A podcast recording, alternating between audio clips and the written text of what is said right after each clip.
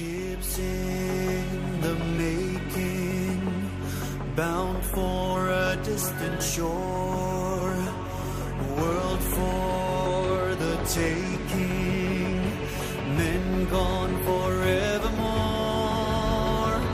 boarding and setting sail. Sexto Continente. Dirigido por el obispo de Orihuela Alicante, Monseñor José Ignacio Munilla.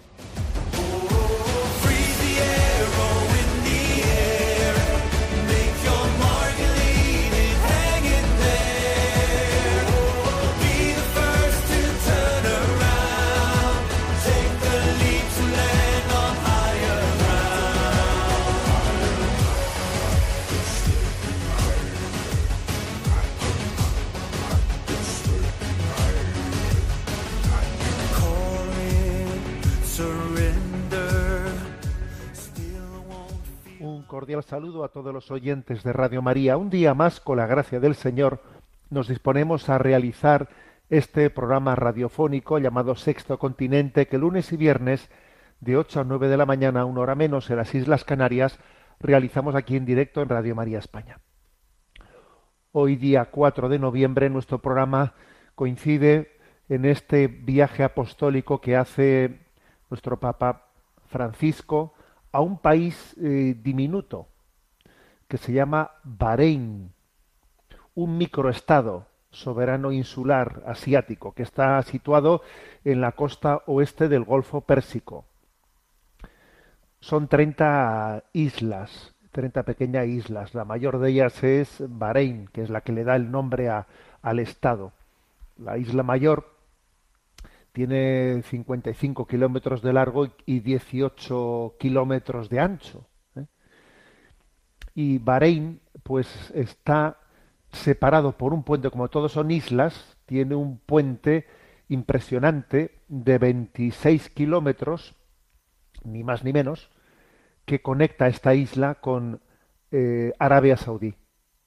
O sea que quizás estratégicamente este lugar, pues es un, digamos, un lugar en el que creo que especialmente, ¿no?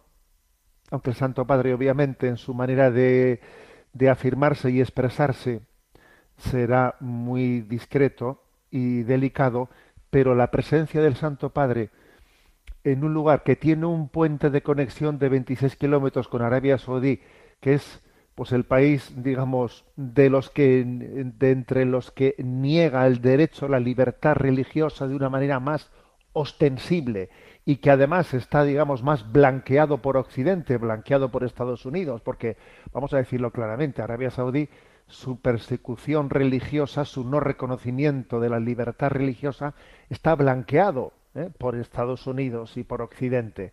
Claro, nos sirven petróleo y, y entonces les blanqueamos lo que, lo que sea necesario. Porque en Arabia Saudí no se permite de la más, ni siquiera la tenencia de una Biblia. ¿eh? Y son pues muchas personas que han sido ejecutadas, que han perdido su vida pues por haber intentado expresar eh, pues su, su convicción religiosa, ¿no? Bueno, entonces el hecho de que el Santo Padre visite Bahrein y que esté, pues exista, ¿no? Ese, ese puente de conexión, para mí creo que es todo un símbolo, ¿no? El símbolo de que mm, la Iglesia Católica está llamada a recordar al conjunto de las naciones la importancia de la libertad de conciencia, de la libertad religiosa. La libertad de conciencia y la libertad religiosa es un elemento, digamos, dirimente para tomar el termómetro al resto de los derechos humanos. Allá donde no hay libertad religiosa, olvídate del resto de los derechos humanos. La experiencia así nos lo dice, ¿no?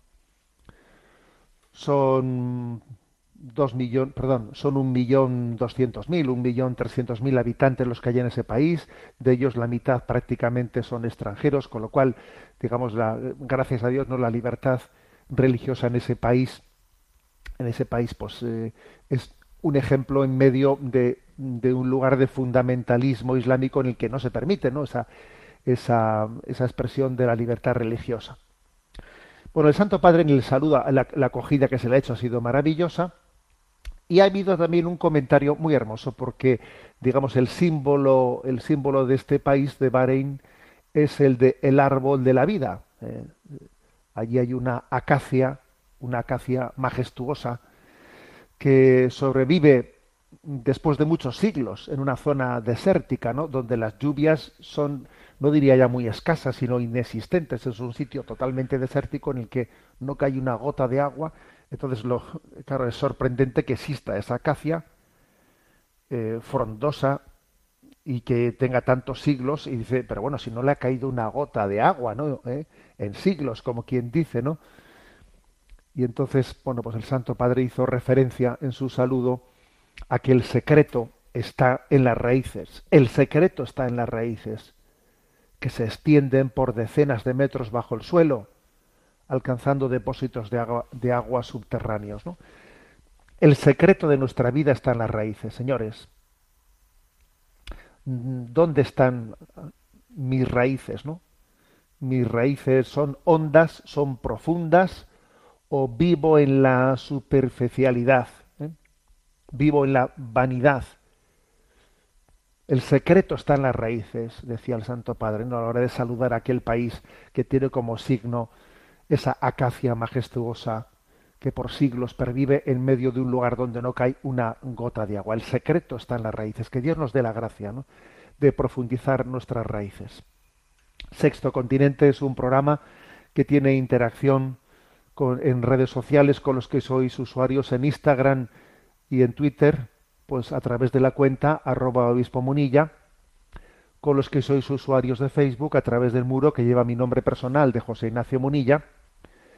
Y recuerdo que los programas anteriores están eh, tanto en el canal de, del podcast de Radio María, también se, también eh, se ha hecho un, nuevo esfuerzo de que, de que esté presente en, en Spotify. Eh, he subido también desde Radio María en Spotify y también están los programas en, en el canal de iVox con el nombre de Sexto Continente. También se pueden llegar a ellos a través de la página web multimedia www.enticonfio.org en el apartado eh, Sexto Continente. Vamos, que por medios no será, eh, que gracias a Dios pues tenemos hoy en día bastantes medios medios técnicos pues para hacer cercana eh, la, la predicación de la palabra. Bueno, vamos adelante en este programa. Y mm, voy a compartiros pues una, eh, una pequeña joya que ha publicado esta semana Religión en Libertad. Religión en Libertad ha publicado un artículo que tiene como título eh, Frente a los confesionarios vacíos, una réplica a las ocho excusas más comunes para no ir a confesarse, ¿no? Bueno, eh, ¿de dónde nace este artículo? Bueno, pues este artículo nace de, de que los días 13 y 14 de octubre, en, la Santa Sede del Vaticano, en la Penitenciaría Apostólica, se organizó pues, un pequeño seminario para redescubrir el sacramento de la confesión. Fueron dos días, ¿eh? se, se, se, celebró ahí en el Palacio de la Cancillería, de la Penitenciaría Apostólica. Bueno, la verdad es que pues, pues muy interesante, muy práctico, que aquí lo que hay que hacer cosas es prácticas y no, y no eh, perder mucho el tiempo en cosas abstractas que, que calentamos eh, la cabeza y enfriamos el corazón. Lo que hace falta es ser prácticos en la, evangelización, ¿no? Entonces me parece que esta, que esta iniciativa pues va por ahí. ¿eh? A ver, cómo redescubrir el sacramento de la confesión.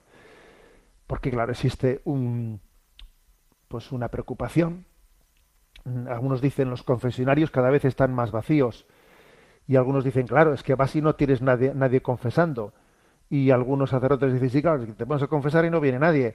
Eh, a ver, no sé si es primero el huevo o la gallina, pero ciertamente lo que no se puede hacer es cruzarse de brazos y, limitarse a observar. No, aquí tenemos que pasar de observar los problemas a pues abordarlos, ¿no? Y creo que es lo que se ha hecho en este seminario. El regente de la penitenciaría apostólica, ¿eh? esto, bueno, supongo que a algunos oyentes les sonará un poco a chino estos nombres, ¿no? Pero la penitenciaría apostólica, para entendernos, pues es el órgano de la Santa Sede en el que, desde el que especialmente, desde el que específicamente, mejor dicho, ¿no?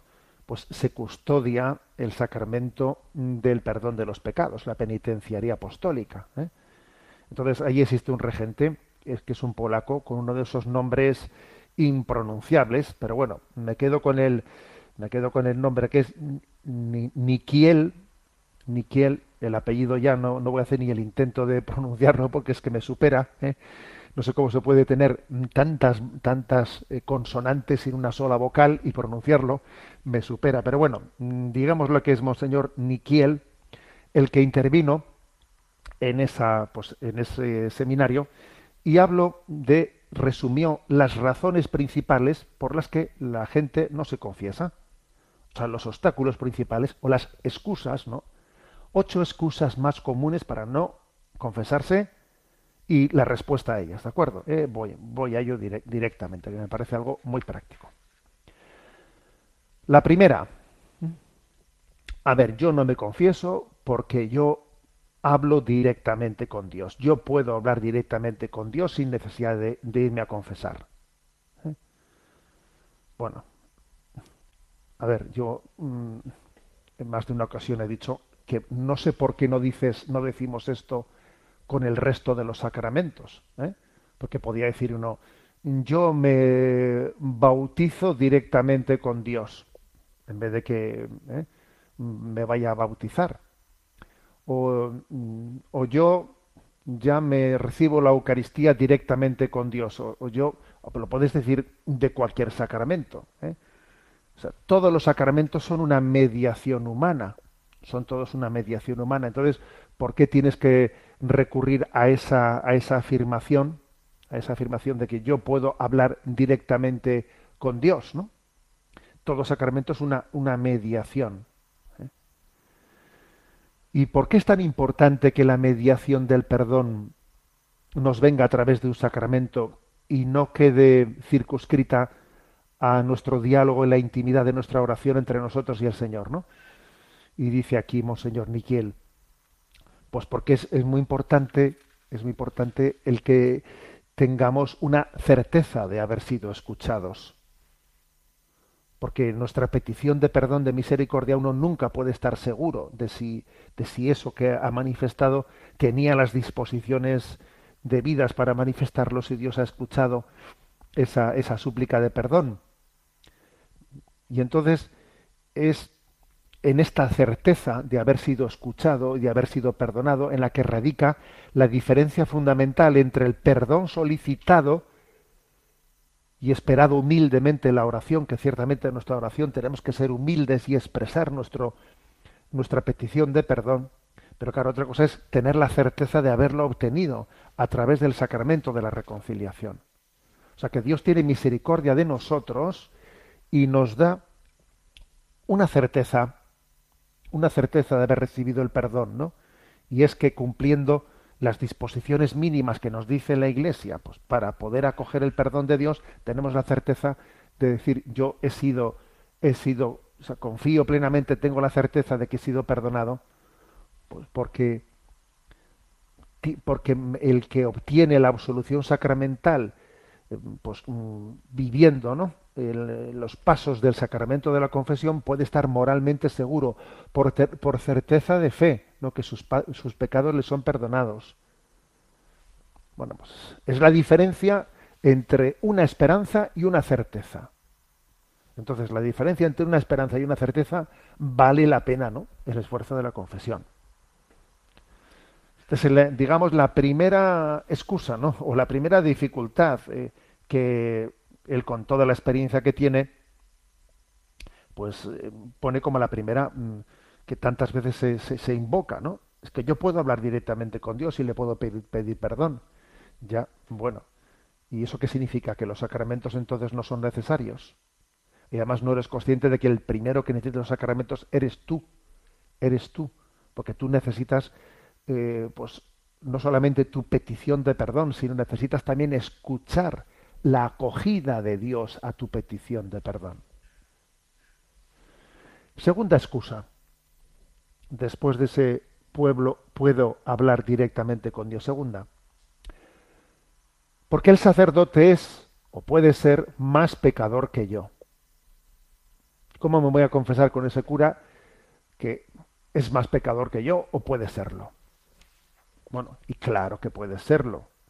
Eh, y os voy a decir que, que yo desde mi experiencia de, de confesión, muchas veces cuando he estado confesando muchas almas, según escuchaba sus confesiones, yo a Dios le he pedido, eh, según escuchaba confesiones, Señor, dame la delicadeza de espíritu que tiene esta persona.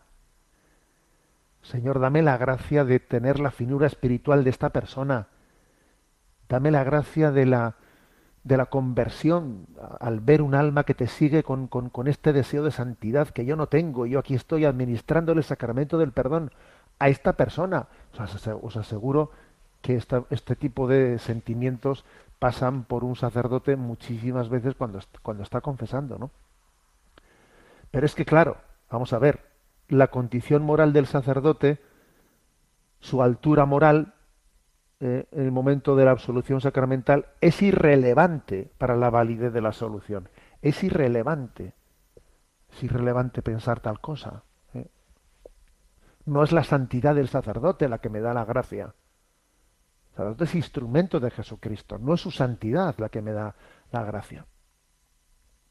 Renunciar a la confesión por la sospecha sobre la condición moral del confesor, por la incertidumbre de cómo será de santo, no sé, sería como renunciar a un tratamiento médico por la incertidumbre sobre la salud del médico. Oye, mira, si el médico tiene cáncer, pues oye, pues, pues eh, rezaré por él y, ojalá él pueda buscar otro médico, pero yo no voy a dejar de tratar mi cáncer con este médico que tiene cáncer.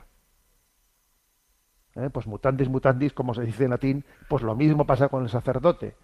Este sacerdote puede ser más pecador que yo, pero ciertamente yo no voy a dejar de recibir la gracia de Cristo porque él padezca también ¿eh? pues mi mismo, mi mismo pecado. No sé si conocéis todos eh, un episodio de la historia de la Iglesia que es muy, muy luminoso.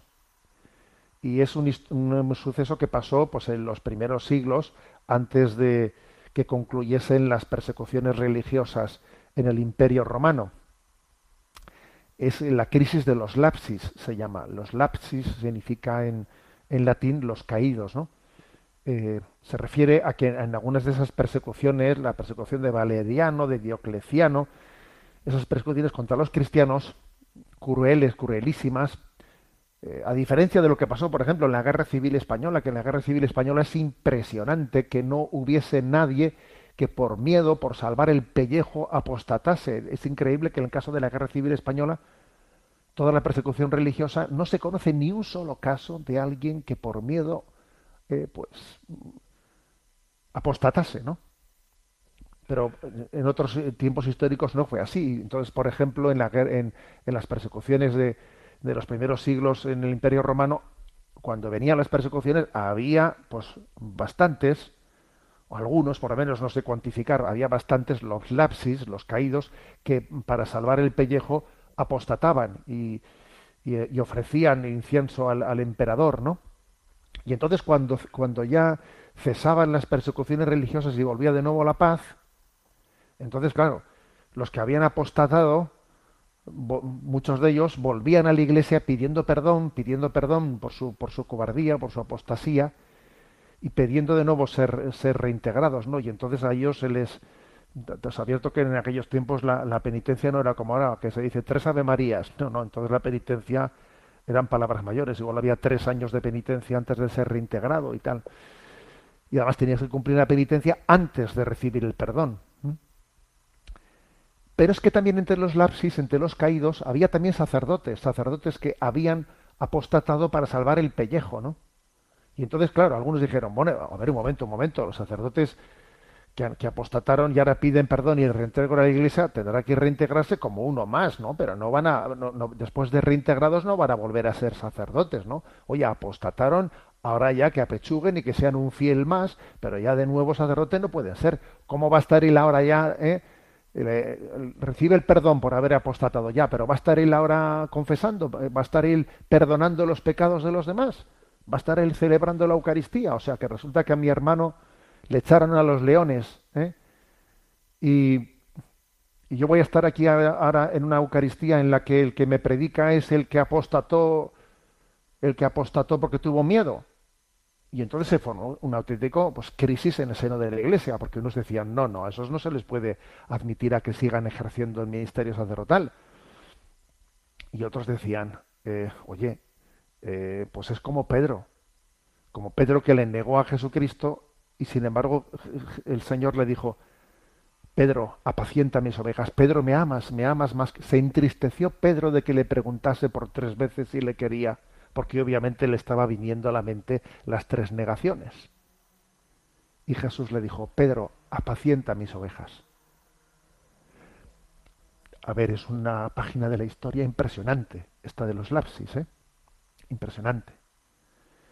Entonces, y tan, tan fuerte fue aquella crisis que hubo ¿eh? pues una escisión. ¿eh? Dentro de la iglesia de algunos que decían que la iglesia, pues si se admitía tal cosa, dejaba de ser santa y entonces eh, vino, como una herejía, una escisión de la iglesia de los montanistas. Y...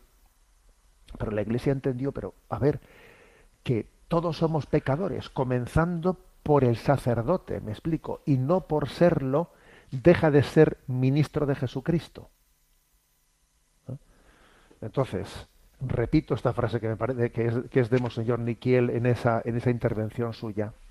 Renunciar a la confesión por la incertidumbre sobre la condición moral del confesor sería como renunciar a un tratamiento médico por la incertidumbre sobre la salud del médico.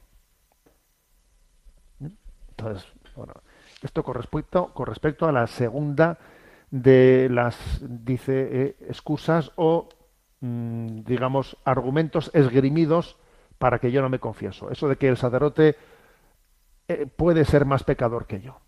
Tercera excusa. Porque siempre confieso los mismos pecados. Pero ¿para qué, voy a ir de nuevo a confesarme? Si siempre estoy confesando los mismos pecados. ¿eh? Entonces dice Monseñor Niquiel que esto, lejos de ser una objeción, es exactamente lo contrario es exactamente lo contrario. Tiene una lectura completamente distinta, como para que sea algo que te aparte de, confesarte. Porque sólo la humilde entrega de uno mismo a Dios implorando su misericordia hace posible vencer ¿eh? los vicios que tantas veces nos, atacan. O sea, que el hecho de ser perseverante, de poder ser perseverante en la lucha contra mis esclavitudes, eso ya es una victoria la perseverancia en no tirar la toalla en la lucha contra mis... Ya es un milagro, ya es un milagro. ¿Eh? Dos citas, ¿no? Una de San Juan María Vianney, del santo cura de Ars. Dice él, Dios siempre nos perdona, incluso si sabe que volveremos a pecar. Así que cometer siempre los mismos pecados no es razón para no confesarse, dice el cura de Ars, sino al contrario, es razón para acudir al sacramento con mayor frecuencia y fidelidad.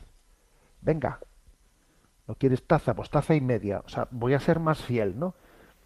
Porque solamente el que persevere en esta, en esta lucha frente a su, a su miseria recibirá la gracia. ¿eh? Eh, otra frase de San Agustín, que también fue citada por Monseñor Niquiel. Si derrotamos un vicio al año, pronto seremos santos. Eso dice San Agustín. Mira, ¿tú te imaginas que al año venzas un vicio?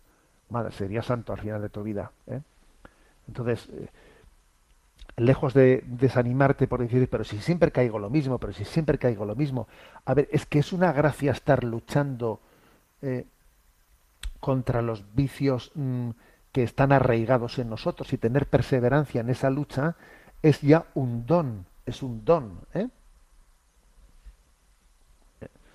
Bueno, lo que sería mm, pues también sorprendente y preocupante, ¿eh? Lo que sería sorprendente y preocupante es que uno en su manifestación del sacramento de la confesión pues estuviese eh, pues continuamente experimentando novedades y de repente un día tuviese pecados absolutamente distintos y novedosos a la, a la confesión anterior y a, la, y siguiente pecados de otro orden y otro género completamente distinto, hombre, eso sería, eh, sería un signo muy preocupante, el que estemos teniendo pecados siempre completamente distintos, porque entonces tenemos abiertos todos los frentes, ¿o qué? Claro, si uno tiene abiertos todos los frentes, mal asunto. Lo lógico es que el frente en el que estamos llevando la batalla tenga una trinchera que sea una trinchera concreta y a cada uno el zapato le aprieta por un lado, a uno le aprieta pues por eh, pues por su orgullo, a otro le aprieta eh, pues por su narcisismo, ¿eh? a otro le aprieta pues por su sensualidad, a otro le aprieta, o sea, cada uno le aprieta el zapato por un lado y entonces, como es lógico, pues, pues su confesión se centra en esa materia. Pues claro, es lo lógico, es que el otro sería irreal, que estemos teniendo pecados ori- originales en cada confesión. ¿eh? Cuarta excusa. Porque soy una buena persona que no mata a nadie. ¿eh? Esto, esto, ya es más grave. Esto ya es peor. ¿eh? Esta, esta excusa, pues claro, puede, puede convertirse pues en lo del el fariseo y el publicano. Un motivo de orgullo para creerse justo ante los demás y ante Dios. Porque nadie es justo ante Dios. Yo soy una buena persona, no hago daño a nadie, no mato a nadie, ya. ¿eh? Entonces, dice Monseñor Niquiel, el sentido del pecado y de nuestra indignidad ante Dios es directamente proporcional a la proximidad que uno tiene a Dios. Cuanto más cerca estés de Dios, más pecador te verás. ¿Mm? Entonces, si tú dices yo soy una buena persona, yo ni mato ni yo no hago daño a nadie, tú lo que pasa es que no tienes experiencia de Dios. No tienes experiencia de Dios. No, no- tienes experiencia de su santidad. ¿eh? Estás en babia. No, estás en babia. ¿eh? Entonces dice una expresión ¿eh? que compara a Dios con la luz y el calor, ¿no? Y dice, cuanto más nos acercamos al sol de Dios, más intensamente sentimos el fuego ardiente de nuestro pecado y deseamos profundamente ser libres de él. Si no sentimos este deseo ardiente, probablemente aún estemos lejos del sol de Cristo. Una imagen que él pone, ¿no? Por lo tanto, ojito con esta frase que se dice mucho, que se dice mucho, y que incluso pues la habremos dicho también nosotros, que Dios nos libre de, de repetirla y que Dios nos libre de, de no arrepentirnos de haberla dicho. O sea, yo soy una buena persona, yo no hago daño a nadie, yo qué necesidad tengo de pedir perdón. A ver, cuidado, porque por este camino yo me estoy autoexcluyendo de la redención de Jesucristo. Oye, pues tú no necesitas de la redención de Jesucristo, ¿no? ¿Eh? Me acuerdo que en una ocasión estaba yo en mis años de párroco, ¿no? Pues con unos, con unos chavales y entonces pues uno dijo la típica frase esta, ¿no? Pues yo ni mato ni robo, yo no, yo no hago daño a nadie, soy, soy una buena persona, papá, papá, papá, ¿no? lo de siempre, ¿no? Entonces yo pues le, dije, ¿no? Así con un poquito, con una, con un tono de voz en el que era difícil distinguir si iba en serio o estaba siendo un poco irónico, empecé a decirle, bueno, qué bien, qué contento estará Jesús contigo, porque entonces tú no necesitabas que Jesús entregase su vida por ti. Jesús no, no entregó la vida por tu salvación, porque tú no eres pecador y no necesitas ser perdonado por Dios. Entonces, claro, empecé a decirle eso y él, y él, claro, que se dio cuenta a dónde estaba llegando la conclusión. Digo, espera, espera, espera, un momento, un momento, un momento, vamos a pensarlo. Entonces, claro, el pobre chaval se dio cuenta que se estaba él desheredando de la redención de Jesucristo por ese camino de la ¿eh? de yo yo soy buena persona yo soy yo no hago daño a nadie no quinta excusa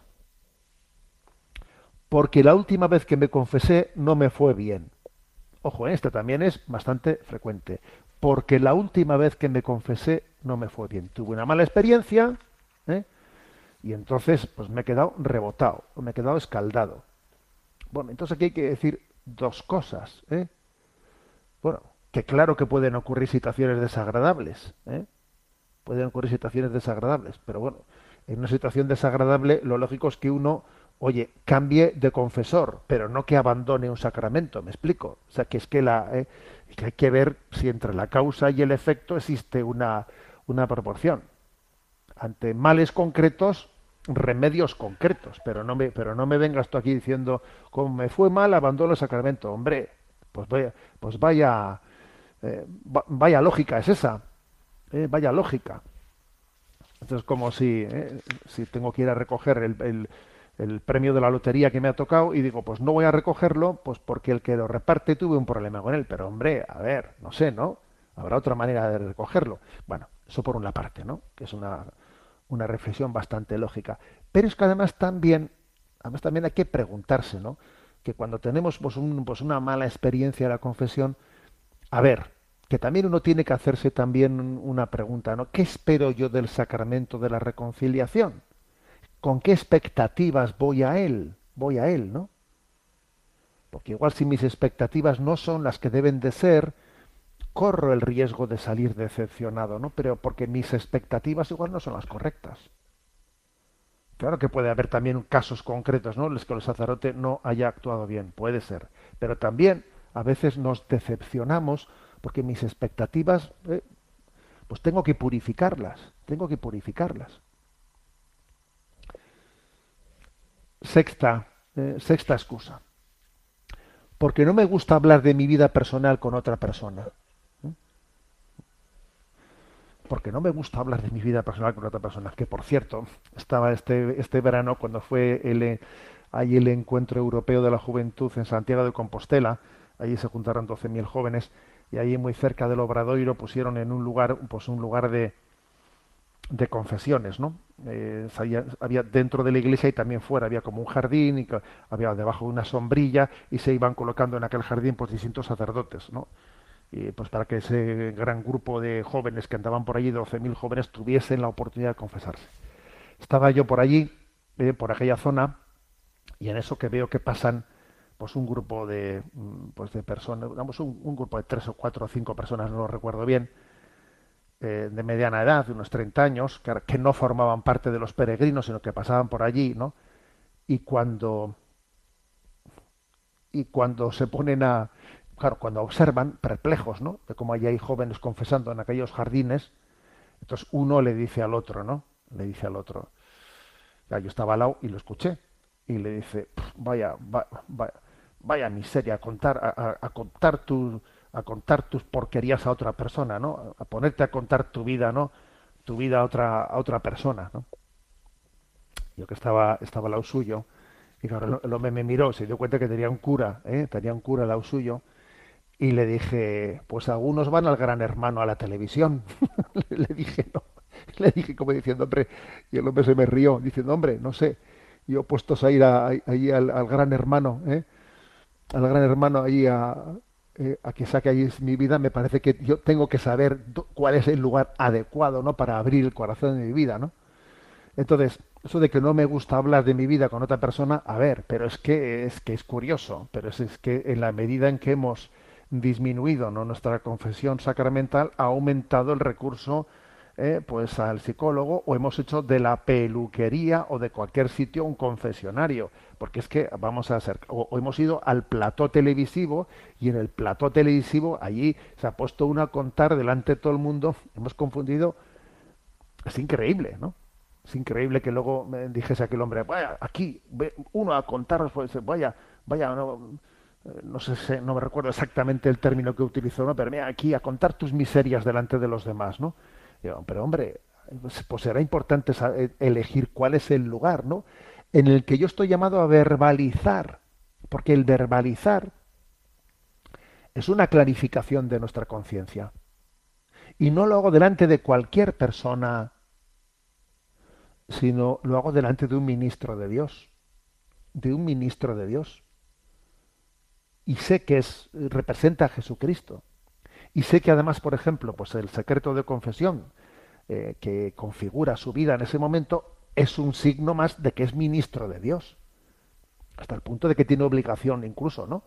de tener que dar su vida si es necesario para custodiar el secreto de confesión. Es ministro de Dios, ¿no? Entonces, puestos a, dispuestos a abrir mi vida, yo creo que este es el lugar adecuado. ¿eh? No es la peluquería, no es, no son las redes sociales, no es Facebook, no es, no, perdón, no es el gran hermano televisivo, no, este es el lugar ante un ministro de Dios.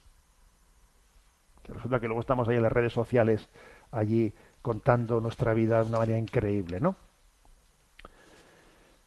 Séptima excusa.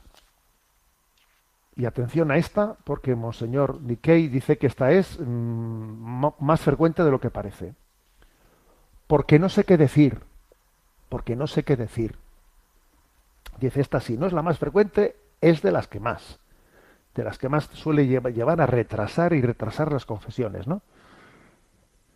Entonces él dice, a ver, no se haga usted un lío, ¿eh? pues para salir de ese bloqueo, comience por decirle al sacerdote, quiero confesarme, ¿me puede usted ayudar? ¿Me puede usted ayudar, no? En un tiempo popularmente se le decía, sonsáqueme, padre. Pero, a ver, a ver, ¿me puede usted ayudar? En el fondo, claro que necesitamos también una ayuda, una ayuda para hacer un buen examen de conciencia para poner nuestra vida a los ojos de Dios. ¿eh? Un servidor, pues, pude publicar, ¿no? Hace, hace un tiempo ese librito de A la luz de tu mirada, a la luz de tu mirada, que es una ayuda de examen de conciencia, desde los mandamientos de la ley de Dios, desde el, desde el Evangelio de San Mateo, a la luz de tu mirada, ¿no? Aprender a hacer un buen examen de conciencia, a pensar en nuestra vida ante los ojos de Dios. Bueno, pues quizás si no sé hacerlo, comienzo por pedir ayuda al sacerdote, luego el que me ayude a ver cómo hago los siguientes exámenes de conciencia, ¿no? Pero es, eh, pero, pero me ha llamado la atención ¿eh? que este no sé qué decir, en el fondo, pues eh, claro, sí que es una, una, una, dificultad real y además de personas que, pues que no tienen la soberbia de, de las que dicen yo ni mato ni robo. Sino que es que está en otra situación, es que no sé qué decir. Octavo, y os vais a reír con este. Octavo, octava excusa. Es que el confesionario me da claustrofobia. ¿Mm? Me da claustrofobia.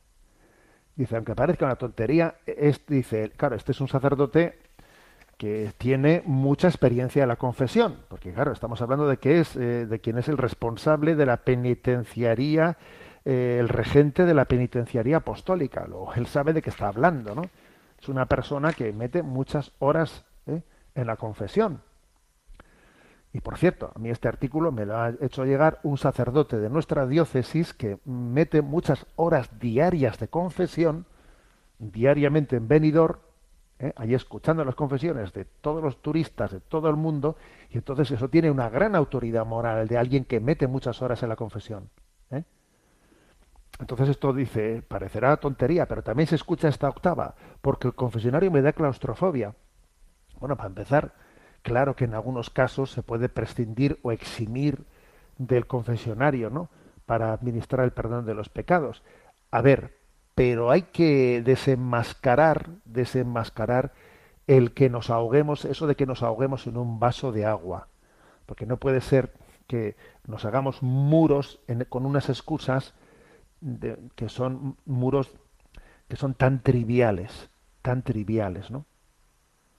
El maligno tienta con tonterías, con tonterías, al margen de que pueda haber algún caso concreto de claustrofobia, vale, pues entonces la Iglesia sabe recurrir siempre, eh, pues a, a otro lugar, a otro contexto, pero cuidado porque el maligno tienta con tonterías y no siempre ataca, ¿no? Pues mm, desde razones teológicas, sino que con tonterías, con agobios, trivialidades, nos va poco a poco alejando de la gracia de Dios y termina socavando eh, la práctica regular de la confesión, con lo cual poco a poco va debilitando y debilitando nuestra vida. ¿no? Entonces, bueno, pues me ha parecido, mm, ojalá todas las reuniones eclesiales que hiciésemos, ¿eh?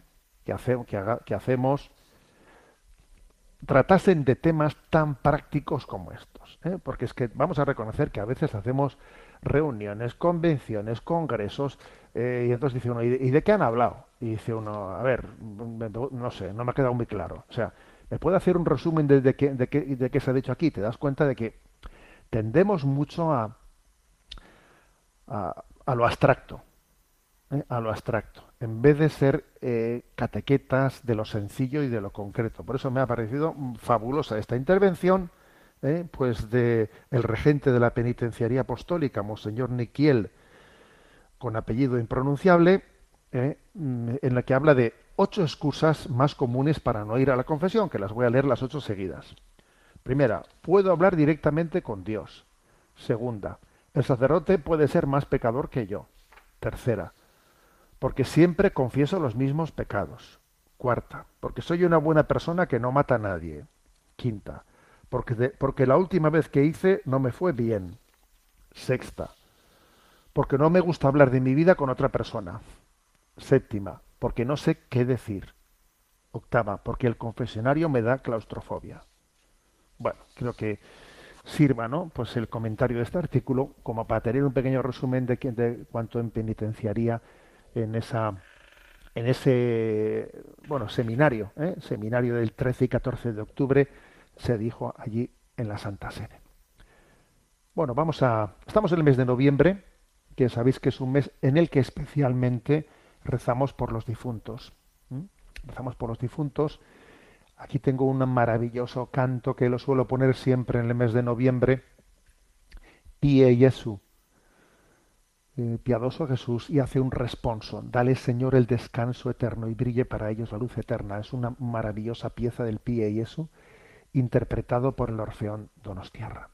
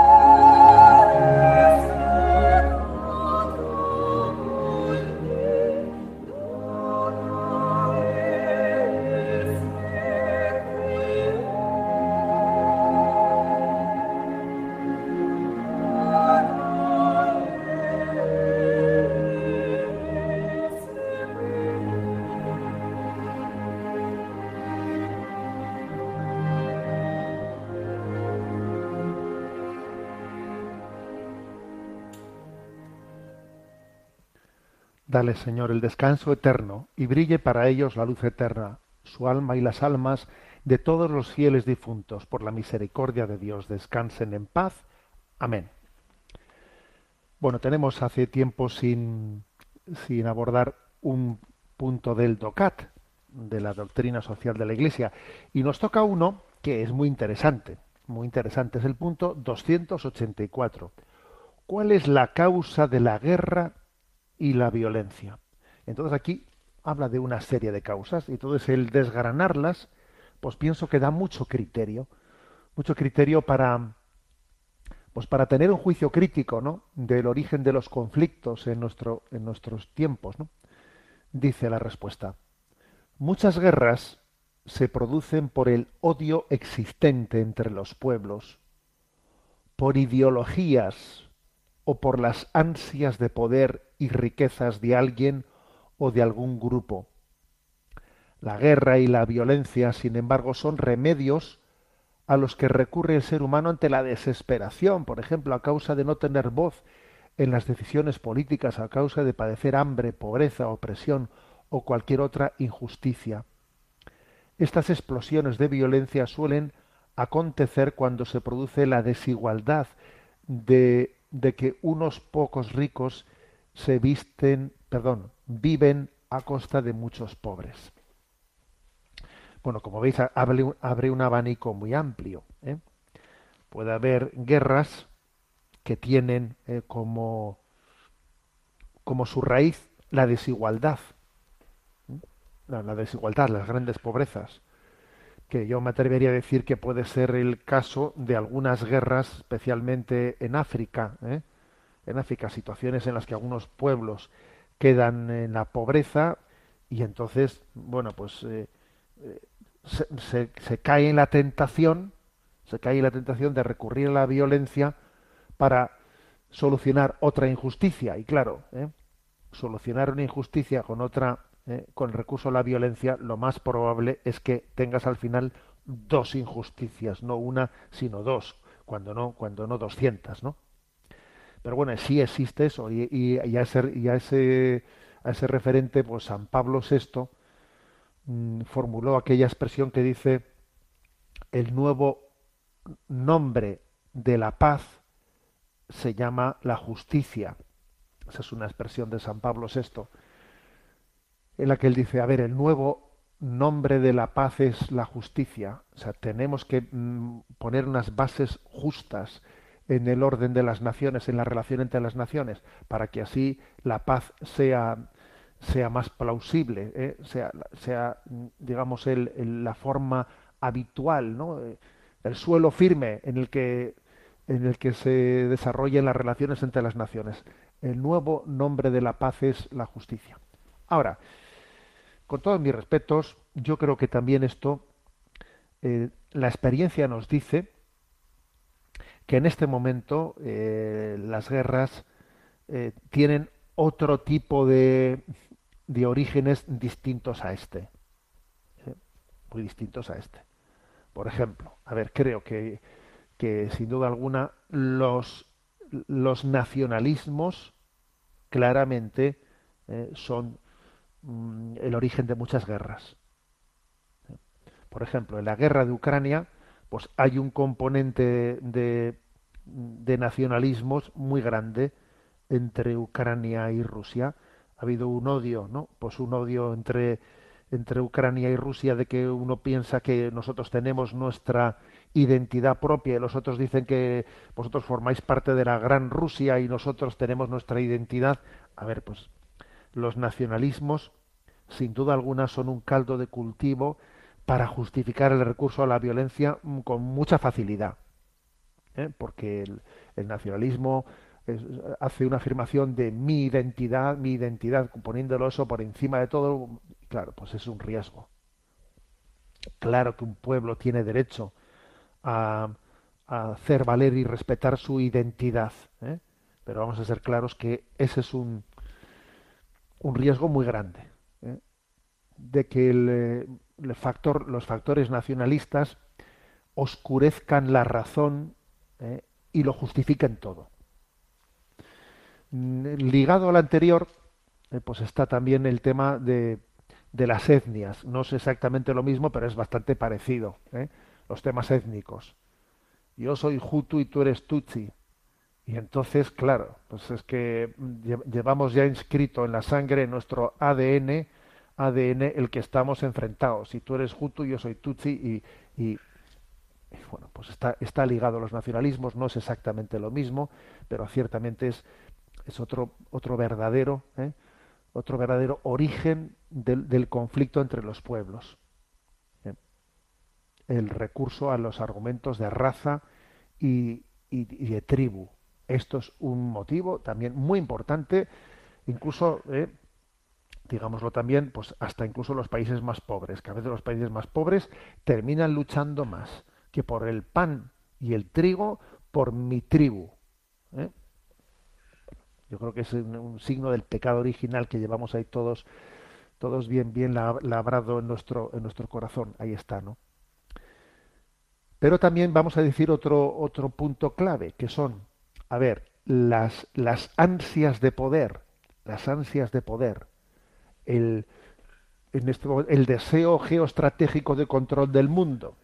Entonces, eh, pues la guerra de, de Ucrania, pues mm, lo que aparentemente es la causa de la guerra es el enfrentamiento nacionalista entre la gran Rusia y- y Ucrania, pero lo que está más escondido son las ansias de poder entre, eh, entre Biden y Putin y yo controlo eh, geoestratégicamente esta zona del mundo, tú la otra zona del mundo. Eh, vamos a ser claros. O sea, que, que una cosa es la, la razón inmediata, pero otra cosa es la razón última. Y las estrategias de poder, sin duda alguna, pues eh, están detrás de muchos conflictos, eh, de muchas guerras. En este momento es obvio que eso ocurre, ¿no? Y que la batalla que, geoestratégica que aconteció en el Medio Oriente, pues ahora se ha desplazado pues a la zona de Ucrania, ¿no? Esa es otra, eh, otra razón, ¿no? Eh, las ideologías, eh, las ideologías, pues el hecho de que, bueno, en un tiempo esto ha sido muy claro entre el comunismo y el capitalismo, ¿no? Dos perdón, dos herejías, dos ideologías, dos concepciones filosóficas de la vida muy distintas. ¿eh? Hoy en día eso, vamos a ser claros que eso ha decaído bastante, porque mm, más bien en este momento el conflicto de guerra fría entre Rusia y Estados Unidos no es tanto por diferencia ideológica, ¿eh? Sino porque, porque digamos no, no, no se sostiene, nadie está sosteniendo la visión marxista en este caso concreto, ¿eh? sino más bien es- son las ansias de poder. Pero bueno, también las ideologías están detrás ¿no? de muchos conflictos. Y luego hay que decir que otro motivo, otro motivo es el del odio. El del odio generado por eh, antiguos conflictos bélicos. O sea, si tú concluiste un conflicto bélico anterior recurriendo a la violencia, claro, allí hubo un vencedor y hubo un vencido, y ya te digo yo que el vencido estará viendo a ver cuándo llega mi hora de resarcirme, a ver cuándo llega mi hora de la venganza. O sea, el odio generado por los conflictos anteriores suele ser muy posiblemente, ¿no? el motivo de los siguientes conflictos. Yo recuerdo que cuando estábamos allí en bachillerato y se hablaba de causas de la Segunda Guerra Mundial. Entonces se decían, eh, la Primera Guerra Mundial, la Primera Guerra Mundial acabó pues eh, con eh, pues con un con un vencedor y un vencido. Aquí le hemos humillado a quien perdió la anterior y vas a ver tú cómo eh, pues esto, claro, o sea, el odio generado, ¿no? por, las, por los triunfos y las victorias muchas veces, muchas, muchas veces es el que termina generando la siguiente guerra. Bueno, por eso me parece eh, interesante, digamos, el, cúmulo de, en este punto 264 del DOCAT, eh, pues las, las distintos matices, ¿no? A la hora de distinguir cuáles son las causas de la guerra. Aunque sea de una manera breve, tenemos tiempo también para la intervención de los, de los oyentes y sabéis que hay un correo electrónico habilitado que es sextocontinente arroba radiomaria.es sextocontinente arroba radiomaria.es y a Rocío que le tenemos que le tenemos en la emisora le vamos a pedir que nos presente las preguntas seleccionadas. Muy buenos días. La primera pregunta llega desde Argentina. Dice, estimado padre, espero no tome como una falta de respeto que me dirija así a usted, pero realmente cuida, alimenta y robustece nuestra fe día a día. Mi nombre es Hernán, soy de Argentina y el motivo por el que le escribo es porque me gustaría saber si puede brindarnos alguna reflexión sobre el programa de televisión que actualmente está retransmitiéndose en mi país y que ya se ha transmitido en varios, Gran Hermano. Creo que ese límite que se aprecia en las redes tan tristemente desdibujado entre esfera privada y pública en este programa queda definitivamente eliminado. No logro comprender por qué arrasa en el rating y hay tanto deseo de verlo, si es por una curiosidad malsana, morbo o varias cosas juntas. ¿Piensa usted que le puede hacer algún daño a los jóvenes que consumen el programa? Si uno quisiera sacar algo positivo, cabría la analogía y transpolación a nuestra fe, vivir, hablar, obrar bajo la única mirada de Dios que siempre y todo lo ve, ya que el logo del programa es un ojo. Le vuelvo a agradecer su servicio y le pido que tenga presente, que me tenga presente en su oración. Cuenta con las mías. Gracias. Bueno, lo que lo primero que me llama la atención es cómo ese subproducto televisivo va pasando de nación en nación, ¿no? Aquí, pues en España, yo creo que ya es mucho tiempo, ¿no? Que, que el Gran Hermano, pues, fue televisivamente, pues, eh, pues un eh, programa de, de, de, máxima de máxima audiencia y ahí continúa en distintos formatos, ¿no? distintos formatos, pero bueno, me, me, llama la atención cómo va pasando de nación en nación y ahora dice que llega a Argentina, ¿no?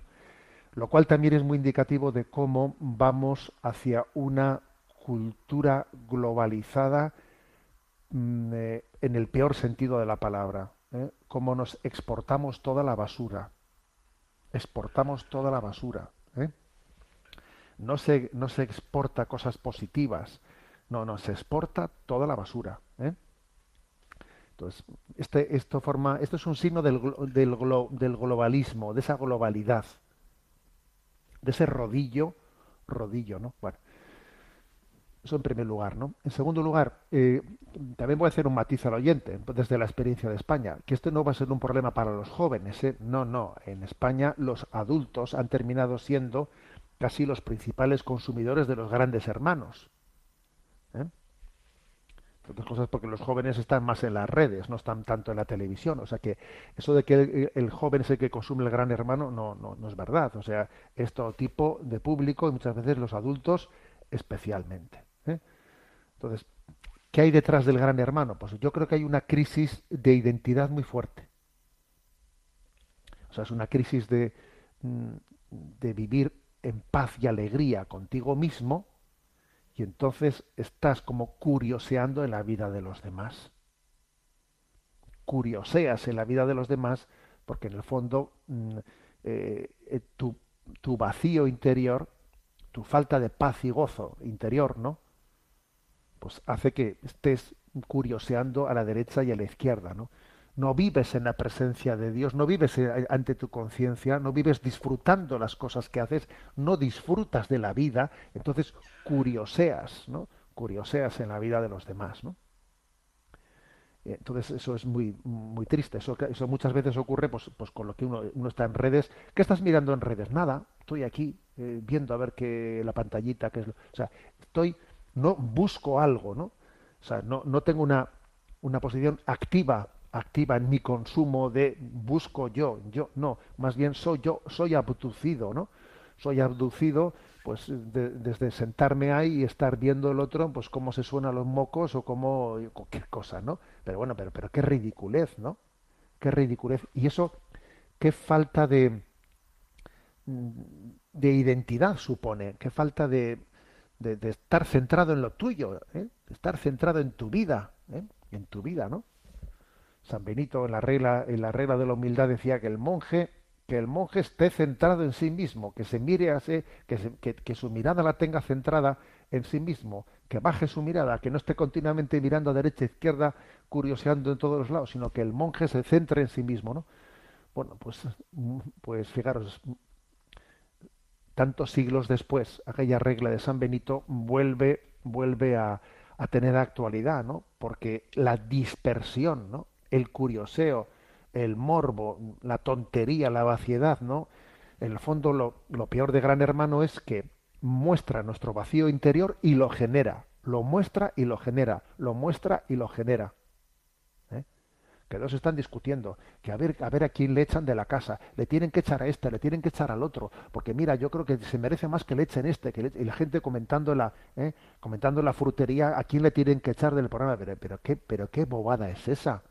Pero ¿cómo estamos interiormente tan vacíos para estar entretenidos con eso, no? Mira el vacío del hombre si tú le faltas por dentro. Bueno, tengo el tiempo cumplido. No. Me despido con la bendición de Dios Todopoderoso, Padre, Hijo y Espíritu Santo. Alabado sea Jesucristo.